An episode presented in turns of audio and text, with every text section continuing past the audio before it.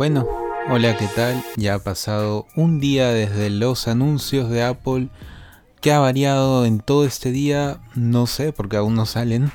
Pero, pero, tenemos algunas críticas. Sí, porque bueno, todo producto que sale tiene que ser criticado. Tienen que haber críticas porque son necesarias si es que queremos ver productos mejores próximamente. Las críticas son más que necesarias. Ahora, al momento de criticar un producto se tienen que tomar en cuenta muchas cosas. Eh, básicamente lo principal es la funcionalidad. Si es que realmente han sacado un producto que es realmente funcional.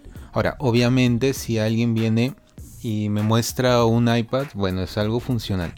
Pero en el sentido de que es realmente necesario, es, es un producto que realmente haya sido necesario, si alguien viene y me muestra una MacBook Air, obviamente es algo necesario, pero esta edición del MacBook Air actual es realmente necesaria, entonces justamente eso es lo que voy a hablar el día de hoy, un poco criticando lo que ha salido el día de ayer, ya que bueno, lo, me limité el día de ayer a simplemente hablar sobre eh, lo, que, lo, que, lo que ha sido el evento especial de Apple, pero no di ningún tipo de opinión personal.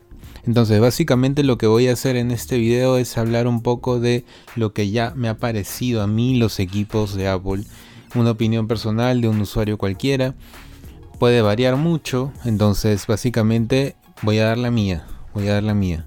Entonces empezando, ahora voy a empezar al revés. Si, si ayer estuve hablando desde el Mac para el iPad, ahora voy a hablar del iPad para el Mac.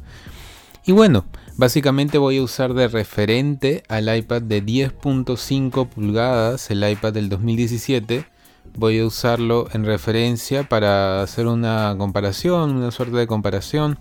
Este, voy a hacerlo muy rápido, pero básicamente lo que sí voy a resaltar de alguna manera es justamente un gravísimo error que me ha parecido a mí. Hasta ahorita no he visto que nadie lo esté resaltando porque bueno, ¿Quién usa un iPad para tomar fotos? Pero, al menos a mí me parece un retroceso. Las cosas no deberían retroceder, deberían avanzar. Y que te lo pongan así encubierto y que de la nada tú estés revisando los ajustes técnicos y te encuentres con esto, no es una sorpresa muy buena. Ahora, como dije, quien usa un iPad para tomar fotos, no lo sé, pero quien lo haga, eh, bueno, se va a llevar esta sorpresa porque igual se va a notar un poco la diferencia. Aunque no sea una diferencia muy sustentuosa o, muy cargada, igual eh, va a tener algún tipo de diferencia en cuanto a la imagen. Entonces estamos hablando de que, por ejemplo, por ejemplo, dando un ejemplo, el iPad Pro de 10.5 pulgadas puede tomar mejores fotos que los iPads nuevos. ¿Por qué?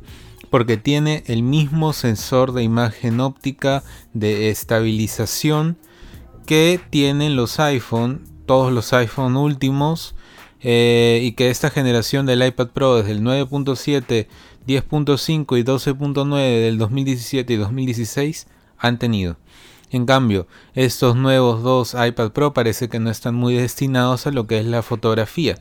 Y se entiende porque son productos grandes, eh, que tienen la pantalla de borde a borde básicamente y que obviamente uno podría deducir que no son productos tan destinados a la fotografía porque bueno existe el iPad digo existe bueno sí existe el, el iPad mini y existe el iPhone X y el iPhone XS el iPhone XS Max. Entonces muy posiblemente lo que Apple ha querido hacer es simplemente sentar a estos productos en, en lo que es más que nada el diseño, pero no tanto en lo que es la fotografía. Entonces, mi crítica más que a nivel de uso, porque puede ser de que haya muchas personas que encuentran un verdadero uso a estos equipos, yo no, personalmente no le encuentro un uso al iPad más que entretenimiento. Yo lo había dicho, quizás lo iban a enfocar en entretenimiento, no lo han enfocado en entretenimiento, pero debe haber algún tipo de razón aparte, ¿no? Por, por la cual no lo hayan hecho. Todo es válido, todo es válido. Entonces lo que básicamente quiero decir es que las fotos se van a ver peor, no se van a ver mejor. Eh, si uno quiere tomar una foto así, digamos que lo primero que tienes a la mano es un iPad, no vas a poder hacer eso. Es imposible. Mejor saca tu iPhone y toma una foto. La calidad, la calidad es la misma. El problema es la estabilización. La estabilización varía. Varía, varía y va a variar bastante. Si en un iPhone puedes tomar una foto y que salga como que si nada se ha movido, eh, o se adecue muy bien la cámara para tomarla, en un iPad Pro no lo vas a poder hacer y esto se va a notar. Entonces, ese es el más grande problema. Otro, otro problema que ya va en temas simplemente estéticos es en cuanto a los bordes. Los bordes son muy pequeños y está bien porque es un rediseño válido, pero esto lo había dicho, no sé si en Apple Esfera o en Apple 5x1 que ahora se llama la manzana mordida, no estoy seguro, pero eh, al momento de agarrar el equipo, si es que con el iPhone X ya hay problemas para agarrarlo correctamente porque al momento de tocar uno de los bordes eh, la pantalla se vuelve un poco loca. Eh, imagínense al momento de tener este, este gran iPad en las manos obviamente va a ser muchísimo peor. Eh, estamos hablando de que no hay bordes adecuados para poder tocarlo, manejarlo en las manos, entonces es un poco complicado, es un poco complicado un dispositivo tan grande y con una pantalla que va de borde a borde. Entonces, detalles que hubieran sido buenos que eh, haber sido tomados en consideración eh, pero bueno, las cosas han sido así y están bien. Pero este, en sí, los dos equipos se ven bastante potentes, pero no han habido muchas variaciones que resaltar, más que el cambio estético y lo que trate de diseño en cuanto a, bueno, el iPad Pro, digo, el, Apple Pencil 2. El Apple Pencil 2 sí que es un gran avance, se nota el avance, pero en referencia a donde lo vas a usar, que es el iPad Pro, no se ve un gran avance de las mismas características. Entonces, es básicamente eso. Eso, esa es mi crítica con respecto al iPad. Como digo, no voy a criticar si es que alguien lo usa o si alguien que no, porque al fin y al cabo, bueno, cada quien sabe qué uso le puede dar a un equipo y qué uso no le puede dar a otro.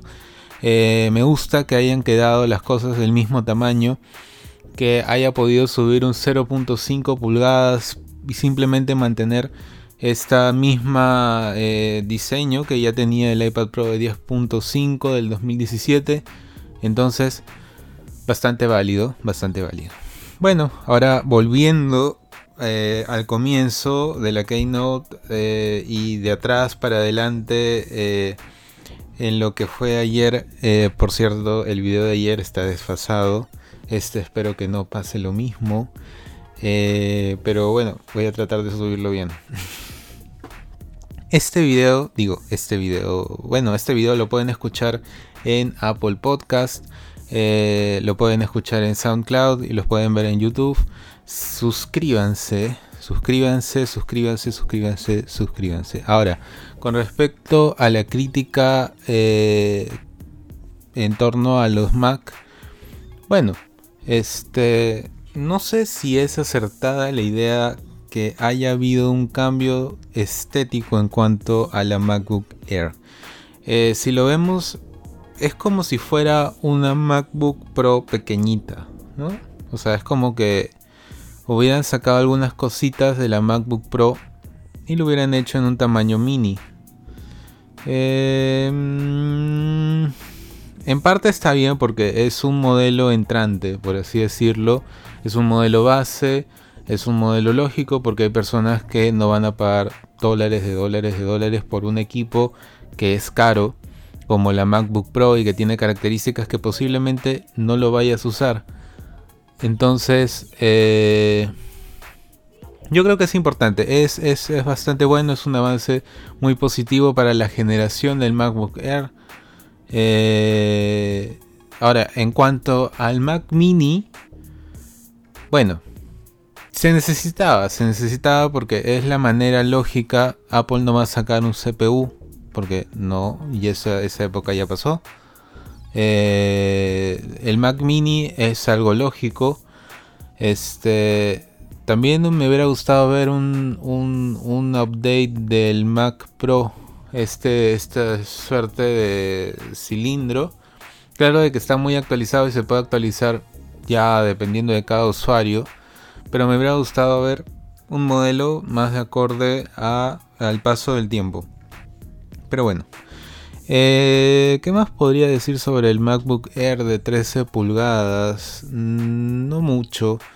Eh, me gusta que hayan quitado los bordes blancos, que lo hayan hecho más diseñado, o sea, básicamente dejando al MacBook Air blanco como algo anterior, algo de la época pasada, por así decirlo. Eh, me gusta que le hayan puesto el Touch ID, una tecnología ya más nueva eh, y no simplemente apartarlo porque es el hermanito menor que cuesta poco, sino cosas nuevas y los colores son los adecuados. Tienen colores eh, oro, plata y gris espacial. Son colores muy buenos el Mac Mini me hubiera gustado verlo en diferentes colores. Me hubiera gustado ver un Mac Mini rosado, ¿por qué no? Un Mac Mini plata y bueno, el gris espacial. Porque quizás hay personas que les gustaría ver el icono de Apple más resaltado y los otros colores resaltan mucho más que el gris espacial que básicamente se funde con eh, el color del, del dispositivo. Pero en sí me ha parecido el precio del Mac Mini un poquito alto, pudo haber sido un poco más bajo, pero supongo que está en el rango común. Y bueno, eso ha sido todo por hoy.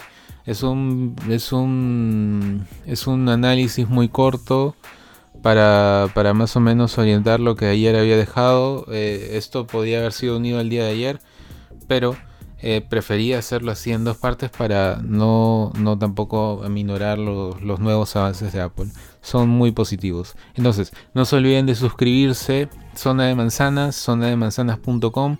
Eh, eh, ¿Qué puedo decirles? En YouTube, Apple Podcast, SoundCloud, zona de manzanas, zona de manzanas, zona de manzanas. No hay redes sociales, recuerden. Este, y eso es todo por hoy.